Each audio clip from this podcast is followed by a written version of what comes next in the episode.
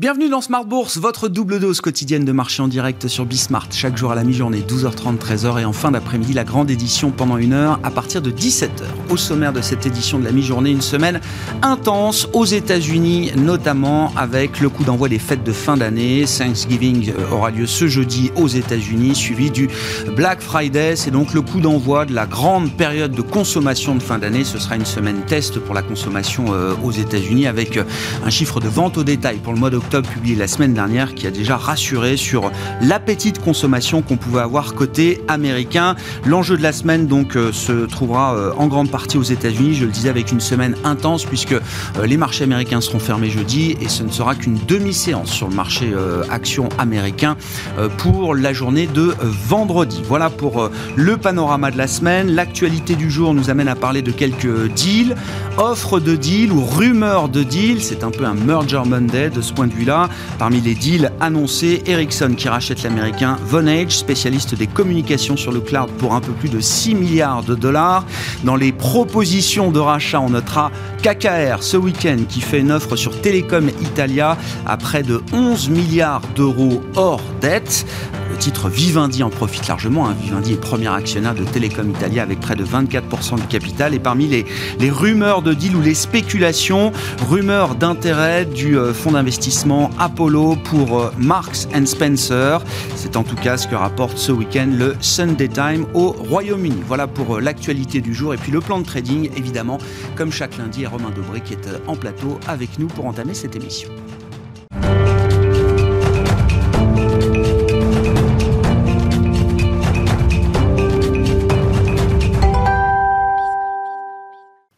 Lendemain d'échéance sur les, marchés. Hein, la séance de vendredi était marquée par euh, l'expiration des euh, euh, contrats futurs et de différents produits dérivés sur les marchés. Lendemain d'échéance donc, qui est positif pour l'instant. Les infos clés du jour à mi-séance avec Alix Nguyen.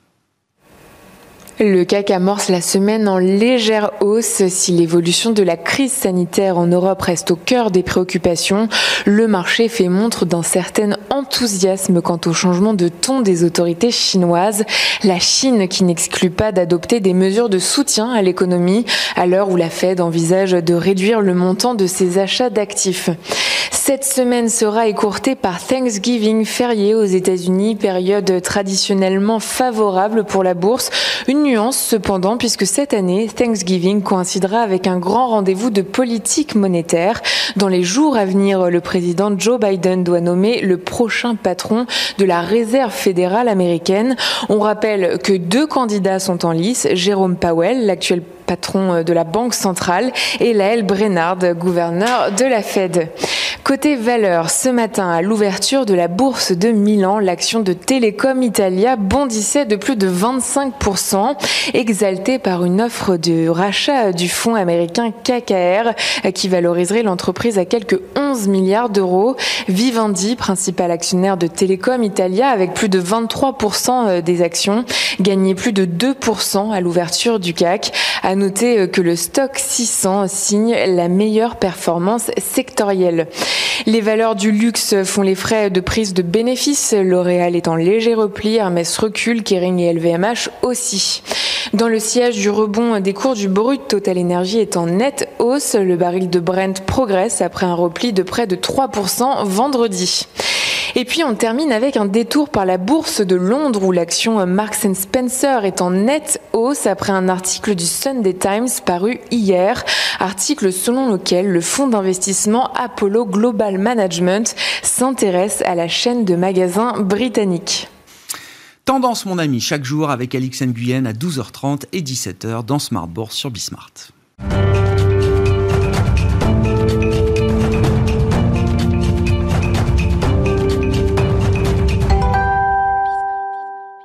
Et comme chaque lundi, c'est le plan de trading avec les équipes de Bourse Direct et Romain Dobré en l'occurrence qui est à mes côtés en plateau. Bonjour et bienvenue Romain. Bonjour. Merci d'être là. Alors c'est pose point d'interrogation. Est-ce que le marché sera suffisamment raisonnable pour marquer une pause dans euh, l'envolée continue, alors qu'on observe depuis euh, des mois, des trimestres euh, maintenant, mais qui s'est encore accéléré sur les dernières semaines? On vous avec vous le bilan de l'échéance vendredi en plateau, pour constater qu'on avait quand même une forme d'accélération du rallye qui pouvait devenir un peu vertigineuse de ce point de vue-là. Le marché sera-t-il suffisamment raisonnable pour marquer une pause? Euh, oui, c'est ça, c'est la question. on, se demande, en plus, on entame une nouvelle échéance, sur les marchés dérivés, celle du mois de décembre, c'est toujours un peu particulier, c'est une grosse échéance. Euh, celle de novembre a été importante finalement euh, en termes de technique, en, termes de, de comportement et puis d'accélération. Et euh, effectivement, on se demande si la pause va avoir lieu parce qu'on a quand même des, signes de, des signaux de faiblesse euh, vendredi, mais c'est le jour de l'échéance. Et euh, couplé à des annonces qui font que le marché a, réagi et il s'est montré très technique encore une fois. On a préservé des niveaux importants. Et là, on, on, hésite ce mmh. matin. donc, accélérer fortement à la hausse, encore une fois, probablement pas. En tout cas, pas tout de suite. On voit pas les drivers et, la configuration pour ça.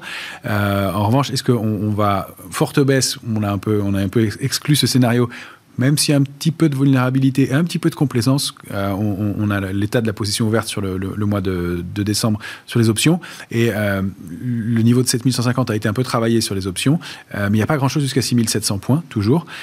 et donc, un niveau de couverture qui n'est pas gigantesque sur, sur cette nouvelle échéance. le, petit warning de vendredi a réveillé un peu les, ah protections et les couvertures, mais on n'a on pas de, de, choses très fortes encore à ce stade.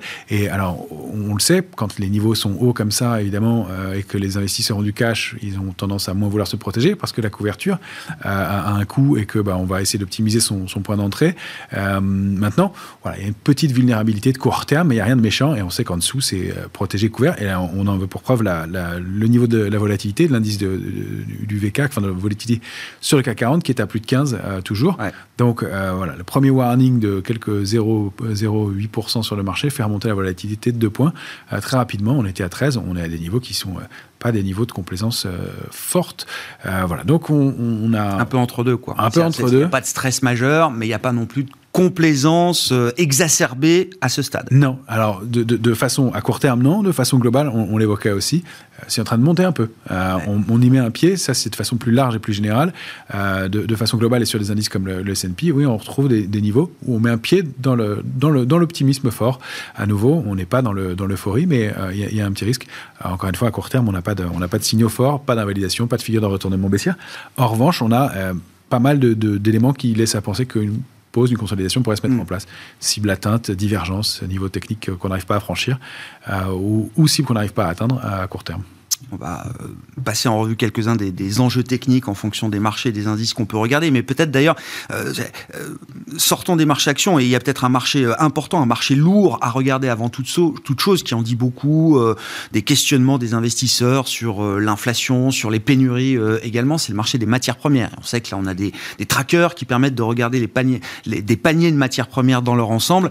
Qu'est-ce qu'on peut dire de ce point de vue-là, Romain? Alors sur l'indice Thomson Reuters CRB qui reproduit qu'on a reproduit sous la forme d'un Lixor, euh, d'un tracker Lixor sur le CRB, effectivement, on a une zone, une grande consolidation qui s'est mise en place pendant euh, tout le mois d'octobre et jusqu'à euh, début novembre. Et, et puis, une tentative de sortie hebdomadaire la semaine dernière. Là, c'est un graphique hebdomadaire que vous avez sous les yeux. J'ai repris le graphique de façon un peu large pour voir la, progression qu'on a connue quand même, qui est extraordinaire sur ce panier de matières premières. C'est un, panier de 19 matières premières très pondéré en valeur pétrolière, hein, notamment. et donc, cette invalidation, cette fausse sortie au-dessus de, de, 1964. Et puis cette invalidation vendredi dernier assez brutale, donc au moment des annonces. Euh, voilà. Alors on voit qu'aujourd'hui on est en train d'essayer de se réinstaller au-dessus. On ouvre tout, doucement. Euh, il va falloir confirmer en hebdomadaire la sortie et l'installation au-dessus de cette zone de congestion d'un mois, qui est encore une fois graphiquement très propre, très nette, euh, et, voir si ça va pouvoir se confirmer alors qu'on a des divergences qui sont mises en place sur, des oscillateurs, dans des indicateurs techniques qu'on met sous les, les, graphiques habituellement, que j'ai pas retranscrit là, mais il y a des, des divergences aussi. donc avec un, poids du pétrole qui est important et qui, lui, graphiquement, que je n'ai pas reproduit non plus, mais euh, on ne peut pas lire tous les graphiques, mais avec un poids du pétrole qui est lourd, qui a baissé lourdement avec euh, du, du, volume et qui est pour l'instant en train de vraiment consolider sous des niveaux importants avec une position spéculative qui a augmenté dans la baisse, donc peut-être un petit peu de pression baissière de ce côté-là et un Brent qui pourrait consolider en fait sous les 81 plutôt que de, les déborder, d'aller chercher les cibles qu'on attendait euh, au-delà et aux alentours de 95 hmm. notamment. Bon, il y a deux éléments fondamentaux autour du pétrole. Bon, l'aspect sanitaire, effectivement, l'Autriche, un peu moins de 10 millions de personnes reconfinées euh, strictement à partir euh, d'aujourd'hui, le ralentissement chinois qui est toujours en toile de fond euh, également, et puis l'idée que peut-être quelques grands pays, grands consommateurs de, de pétrole pourraient aller puiser dans leurs réserves stratégiques. Hein. on a vu un appel lancé notamment par les États-Unis à des pays comme la Chine ou le Japon pour détendre un peu les cours du pétrole à ce stade. Effectivement, ça peut avoir une, influence aussi sur, ce, sur ce, ces éléments globalement, bien entendu. Si on se focalise sur l'or en tant que matière première, hein, dans les métaux euh, précieux. Alors là, qu'est-ce qu'on peut dire peut-être de la dynamique de l'once d'or aujourd'hui, euh, Romain? Elle est, assez importante. On, on voit qu'elle a bien tenu, même au moment des annonces euh, de, la semaine dernière. Le, le, cours de l'or et de l'argent restait positif, avec des retracements, pas mal de volatilité. l'argent, c'est toujours très nerveux, assez spéculatif, c'est compliqué à, travailler. Mais si on dézoome un peu, là, on a pris un graphique sur l'or en hebdomadaire, on voit qu'on bute hein, sur cette oblique qui pourrait former une figure de continuation haussière en épaule, tête-épaule, euh, de continuation avec euh, effectivement peut-être deux épaules de chaque côté, mais euh, on a réintégré le canal haussier de long terme, on a réintégré ce niveau de 1778 et on bute dans cette zone 1860-1884 dollars l'once, avec des petites divergences aussi à court terme. Et donc, après cette grosse accélération qu'on a connue, une, consolidation qui serait salutaire aussi pour retourner dans une zone 1814-1828. Je n'ai pas mis le 1828, ce serait trop lourd sur le graphique, mais cette zone 1814-1828 qui pourrait être un point d'entrée à nouveau pour euh, rentrer sur l'or, qui euh, est euh, un actif qui présente de l'intérêt dans ce contexte, qui est défensif, plus traditionnel, plus classique, et, euh, et un, retour qui se fait avec intérêt et hausse, encore une fois, de la position ouverte la semaine dernière, très régulière, et une hausse très marquée la semaine dernière de, de la position ouverte.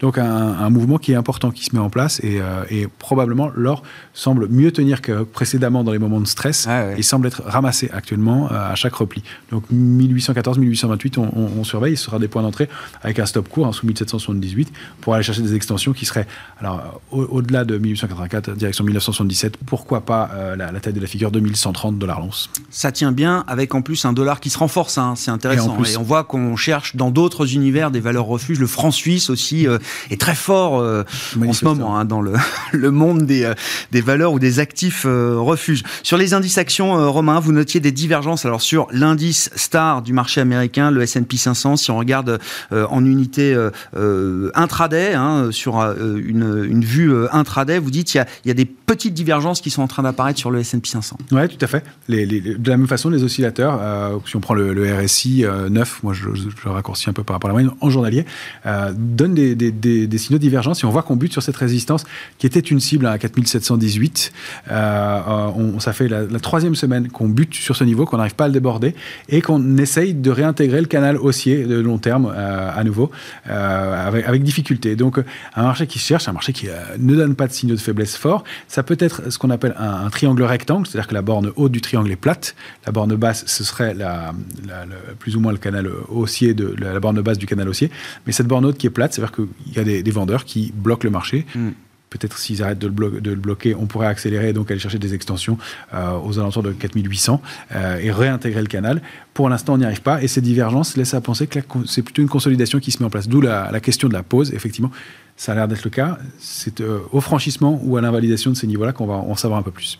Ce qui est intéressant, et on l'a vu d'ailleurs depuis la fin du mois d'octobre, hein, sur la dernière échéance, le retour des euh, grandes valeurs stars, et notamment des, euh, valeurs technologiques. Hein. ça a été quand même la, nouvelle rotation des dernières semaines, le luxe à Paris, la tech aux États-Unis. Résultat, le Nasdaq 100 a atteint de, gros objectifs là aujourd'hui. Gros, euh, on, l'évoquait de la même façon précédemment, on était un peu resté sur notre fin, puisque les cibles idéales alors c'était sur le Nasdaq 100, 16 546, une structure de retournement haussière.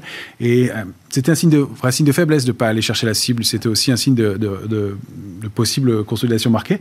Et on voit que euh, bah, les relais sont trouvés rapidement et on va chercher la cible précisément en gap on termine la semaine au-dessus. Euh, alors effectivement, avec cette petite bougie qui pourrait être, elle est petite pour être une étoile filante, mais il y a quand même cette reprise en main des vendeurs quand même. On n'arrive pas à vraiment accélérer au-dessus on, la forme en gap, ça laisse pas rien doute quant à la pérennité, la possibilité de poursuivre ce mouvement, euh, et euh, avec euh, en revanche pas de, pas de divergence sur le Nasdaq et une pause précédente, qui a un retracement précédent qui a été assez nerveux, assez brutal hein, pour redescendre autour de 15 972, mais qui a, qui, a, qui, a, qui a trouvé du soutien, du relais et une accélération haussière pour déborder cette cible. Donc pourquoi pas la borne haute du canal? On voit que le, potentiel haussier reste un peu maintenant limité et pareil, peut-être une nouvelle phase de consolidation avec des, niveaux importants à, surveiller ou à préserver. Bon, mais c'est vrai que cette séance et les, prochaines vont être importantes. Non seulement on est voilà sur l'échéance décembre désormais, donc on va voir comment les intérêts se construisent là sur ces sur ces prochaines heures, ces, ces, prochains jours. Et puis il y a le côté Thanksgiving, saisonnalité. On le rappelait, je crois vendredi avec Philippe Béchade, les trois jours avant Thanksgiving sont depuis 20 ans toujours positifs sur le marché américain. Bon. Ah. l'année étant tellement hors norme du point de vue de la saisonnalité ouais, on verra si ces indicateurs fonctionnent euh, cette fois encore. Exactement. et puis il y a, une grosse, grosse concentration de, chiffres macroéconomiques mercredi. Ouais. Euh, ça peut, ça peut créer un peu de volatilité. On a, on a pas mal bougé récemment. Encore une fois, on n'attend pas de, drame, mais euh, bon, qu'on invalide cette statistique avec une petite consolidation, ce serait pas, pas dramatique. Ouais, toutes les stats américaines euh, de, jeudi, hein, ce sera férié évidemment aux États-Unis, sont reportées à mercredi. Donc commande de biens durables pour le mois d'octobre. On aura revenus et dépenses des ménages là aussi pour le mois d'octobre avec l'indicateur euh, d'indice des, prix des dépenses de consommation, hein, le PCE, le corps PCE pour le mois d'octobre, très suivi par la Réserve fédérale américaine. Euh, on aura une deuxième estimation du PIB américain ce mercredi également. Et puis les minutes de la dernière réunion de politique monétaire de la Fed qui se déroulait les 2 et 3 novembre dernier. Hein, tout ça donc concentré sur la journée de mercredi, avec également, je le dis, dès demain, les euh, premiers indicateurs de conjoncture pour le mois de novembre, avec la publication des indices de directeurs d'achat PMI Market pour euh, différents pays, euh, États-Unis, Royaume-Uni, zone euro et spécifiquement France et Allemagne. Voilà pour les, les grandes publications macro de la semaine. Si on termine avec les indices européens, l'Eurostox et le futur CAC 40, qu'est-ce qu'on peut dire des enjeux techniques pour nos indices à nous, Romain? Ben, Cette idée, pareil, de pause probable, l'Eurostox qui, qui sous-performe hein, clairement l'indice parisien, euh, qui est pour l'instant eh bien a, a, atteint euh, la cible, la première cible possible de son de, la sortie du triangle que vous avez en noir. Euh, c'était 4386. en revanche, il y a un échec contre ce niveau et cette grande bougie hebdomadaire qui est pas extraordinaire, suivie d'une petite bougie donc en, pendu, hein, la, bougie de la semaine précédente, la petite bougie verte avec ce petit corps en haut et cette mèche en dessous, mmh. et puis la bougie de la semaine suivante, donc la semaine dernière, avec ce, cette grande mèche en haut qui est donc une, une étoile filante ce sont des bougies qui, en haut de marché, quand même, euh, témoignent d'un peu d'indécision et on comprend tout à fait la logique de on a essayé de déborder un niveau et c'est les vendeurs qui ont repris la main en fin de semaine. Encore une fois, c'était une semaine technique, une semaine d'échéance. C'est pour ça qu'on va devoir voir si on préserve ce 4333 euh, et demi euh, ou si on, baisse. Il n'y a pas beaucoup de support derrière et un, indice qui n'est pas, parvenu à aller chercher 4459. Donc c'est aussi un signe de faiblesse de pas pouvoir atteindre un, niveau important quand les autres indices ont réussi à le faire. Et sur le futur CAC, euh, rapidement, euh, Romain Sur le futur CAC 40, on est dans, un, dans une zone de consolidation, trading range. Euh, j'ai élargi les bornes 7067 en bas, 7157 en haut. Ça colle avec le petit canal haussier de court terme qui apparaît en noir. la médiane, c'est 7113. On aura un bien un peu plus positif tant qu'on est au-dessus de 7113 pour aller chercher la borne haute de 7157. sous 7067, c'est notre alerte intraday. On risque de consolider jusqu'à 6981. Ça colle en plus parfaitement avec la taille du trading range. ça reste très technique et, et c'est là où on mettrait notre alerte de court terme. Derrière, ce serait un peu plus marqué, et peut-être des structures de retournement qui se mettent en place, mais on voit qu'il y a une double invalidation au-delà de 7157,5. Donc le fait de réintégrer ce niveau en clôture permettrait d'aller accélérer. Sais pourquoi pas 7250. On n'y est ah bah. pas pour l'instant. Non, mais on voit bien quand même effectivement hein, l'idée d'un range peut-être. On verra si la pause peut se confirmer, si le marché arrive à se mettre en pause pour digérer l'accélération à la hausse qu'on a connue ces, euh, ces, derniers jours et ces dernières semaines. Merci beaucoup Romain. Romain Dobré avec nous chaque lundi pour le plan de trading, membre de la cellule Info d'experts de Bourse Direct.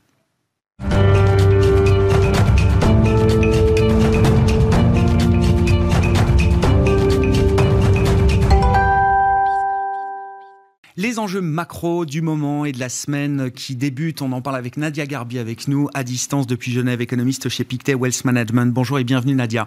Merci beaucoup d'être euh, d'être avec nous. Il faut sans doute ramener l'aspect sanitaire dans l'équation macroéconomique et l'équation des, euh, des marchés avec euh, des, des, restrictions sanitaires relativement fortes hein, puisqu'un pays comme l'Autriche, alors c'est moins de 10 millions d'habitants mais est reconfiné strictement à partir d'aujourd'hui pour une vingtaine de jours.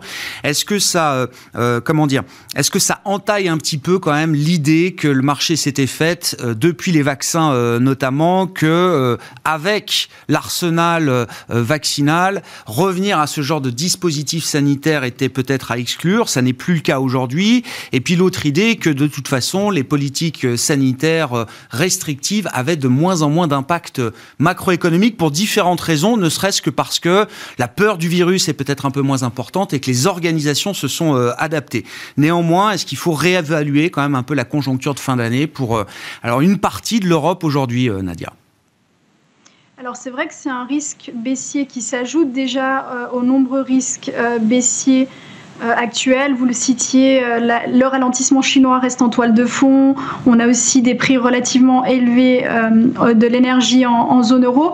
Maintenant, je dirais que l'impact à ce stade devrait rester marginal sur la croissance. Pour l'instant, ça touche essentiellement l'Autriche, l'Allemagne et, les Pays-Bas, avec un confinement dur en, Autriche. C'est un facteur à surveiller. Pour le moment, en Italie et en France, cela résiste bien, mais on doit rester prudent et ça reste un risque baissier supplémentaire pour la croissance de la zone euro. Et un risque baissier, un risque baissier qui s'ajoute évidemment à l'équation de la Banque Centrale Européenne, puisque si on, on prolonge le calendrier jusqu'à la prochaine réunion de la BCE, le 16 décembre prochain, on sera, alors on l'espère, dans le meilleur des cas, sorti à peine du confinement autrichien. Je mets de côté l'idée que d'autres pays pourraient suivre. L'Allemagne, pour l'instant, euh, euh, souffle un peu le, le, chaud et le froid, mais ne semble pas prête, dans l'immédiat en tout cas, à, aller jusqu'au confinement strict de sa, de sa population.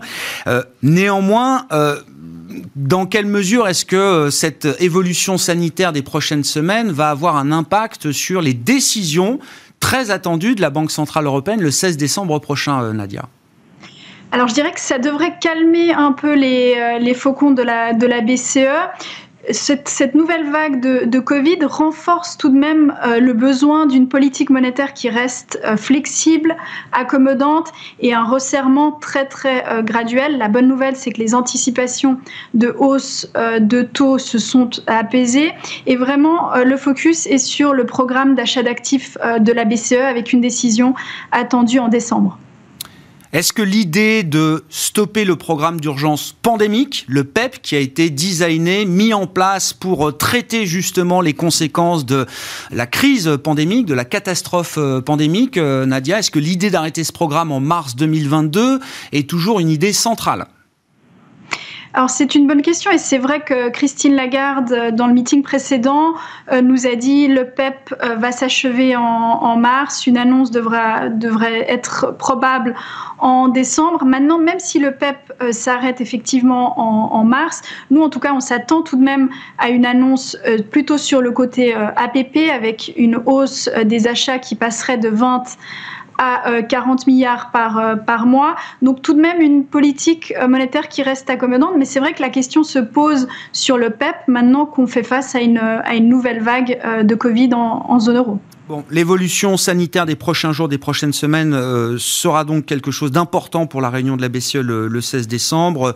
Je le disais, en termes d'activité économique, on verra ce que donnent les PMI qui seront publiés demain, les premiers indicateurs de conjoncture auprès des directeurs d'achat pour le, mois de novembre, notamment en, zone euro. Si on regarde du côté américain, euh, Nadia, alors on présente cette semaine comme une semaine test pour la consommation euh, américaine. Est-ce que l'hédonisme du consommateur américain sera plus fort que les hausses de prix qui deviennent visibles visible, très visible sur un grand nombre de produits aujourd'hui, euh, Nadia alors, selon nous, le consommateur américain euh, reste solide. On l'a vu avec les ventes euh, au détail qui restent très fortes malgré une inflation soutenue.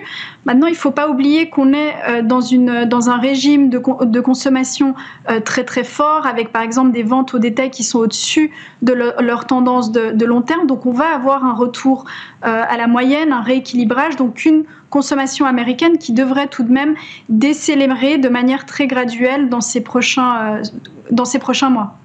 Bon, on suivra effectivement, on aura des indicateurs en temps réel quasiment, vous le savez, à l'occasion de Black Friday ce vendredi, le Cyber Monday qui suivra également euh, lundi. On pourra suivre les chiffres de Visa, Mastercard ou autres géants de la consommation euh, aux États-Unis pour prendre un peu le pouls en temps réel justement de ces ventes de, fin d'année. Côté politique monétaire aux États-Unis, euh, Nadia, alors c'est intéressant, alors que la BCE se retrouve à nouveau avec un facteur sanitaire à gérer aux États-Unis, la question est plutôt de savoir s'il faut accélérer le rythme du tapering, de la réduction progressive des achats nets d'actifs. Et, la question est même ouverte euh, désormais euh, au point que le vice-président Richard Clarida estime que cette discussion pourrait avoir lieu en décembre. Euh, est-ce que c'est approprié à ce stade, en matière de politique monétaire aux États-Unis, de réfléchir à une accélération du tapering? Tout à fait, c'est un risque. Alors ça reste tout de même un peu tôt. Décembre, mais je dirais que c'est un risque. L'inflation est soutenue, c'est devenu un thème politique et on voit vraiment la Réserve fédérale plutôt nerveuse sur, euh, sur le sujet, donc c'est un risque. Il ne faut pas oublier que le QE, le QE a la meilleure forward guidance, donc si le tapering s'accélère, cela veut aussi dire que le calendrier euh, de hausse de taux en 2022 va lui aussi euh, s'accélérer. Donc c'est vraiment un élément à, à, suivre pour la Réserve fédérale. Et c'est vrai que la dichotomie entre la Banque centrale européenne et la Réserve fédérale s'accentue. Bon, et le, marché est préparé à cette idée parce que c'est vrai qu'on entend beaucoup que les banques centrales sont en retard, la Fed est toujours en retard. Euh, une accélération de la normalisation de la politique monétaire de la Fed, c'est déjà quelque chose d'intégré d'une certaine manière par le marché ou ça pourrait euh, provoquer une surprise euh, de ce point de vue-là? C'est intégré en partie, je dirais, parce que c'est vrai que si le tapering s'accélère et on, arrive à une fin plutôt autour de mars-avril, par exemple, c'est vrai que de ce côté-là, le marché ne l'a pas tout à fait euh, anticipé. Pour l'instant, les hausses de taux s'attendent plutôt euh, début de l'été, voire, euh, voire septembre. Donc effectivement, ça pourrait créer une surprise sur le marché avec un agenda politique, un calendrier politique hein, qu'il ne faudra pas négliger puisqu'on aura des élections de mi-mandat en novembre 2022. À propos de questions politiques, euh, euh Nadia, euh, pourquoi, pourquoi est-ce que Jérôme Powell n'est toujours pas reconduit comme président de la Réserve fédérale américaine? Donc la, la dernière promesse de Washington, de la Maison Blanche, c'est de nous dire que Joe Biden va décider d'ici Thanksgiving, donc dans les prochaines heures ou les prochains jours. Quel serait l'intérêt pour Joe Biden de ne pas reconduire Jérôme Powell et de choisir peut-être euh, Lyle Brennard, dont le nom circule comme étant euh, possiblement là aussi euh, une concurrence, j'allais dire, pour le poste de, présidente de la Réserve fédérale américaine. Alors c'est une bonne question et je dirais qu'il y a deux éléments qui pourraient conduire Biden à nommer Brainard. Tout d'abord, une volonté de se rapprocher de l'aile gauche du parti. Et la deuxième raison, c'est une crainte euh, que la hausse euh, des taux de la réserve fédérale déraille euh, l'économie. Donc, on sait que Brainard est un peu plus dovish que, que Powell. Donc, je dirais que c'est ces deux éléments qui pousseraient Biden à ne pas reconduire Powell. Donc c'est une décision qui, enfin, qui va soit conforter, j'allais dire, la stratégie de la Fed, soit qui va pouvoir faire évoluer peut-être les anticipations de marché par rapport à la direction de la politique monétaire aux États-Unis. C'est pas totalement neutre de ce point de vue-là, Nadia c'est pas totalement neutre, même si euh, tant Powell que Brainard n'ont pas montré de grosses euh, différences, je dirais, sur la politique monétaire, mais c'est vrai que Brainard est considéré comme un peu plus dovish que Powell, donc effectivement, le marché pourrait commencer à se questionner que euh, serait une réserve fédérale sous la présidence Brainard. Bon, réponse dans les prochaines heures ou les prochains jours, normalement, pour euh, reconduire. Ça semble être l'idée centrale, mais euh, attention, le nom de la Brainard circule et elle a euh, rencontré pas mal d'officiels américains, que ce soit au Congrès ou à la Maison-Blanche, pour discuter de l'éventuel poste de présidente de la Réserve fédérale américaine. Merci beaucoup, Nadia. Nadia Garbi qui est avec nous en visioconférence depuis Genève, économiste chez Pictet Wealth Management. Ainsi se termine cette édition de la mi-journée de Smart Bourse. On se retrouve ce soir, évidemment, en direct à 17h sur Bismarck.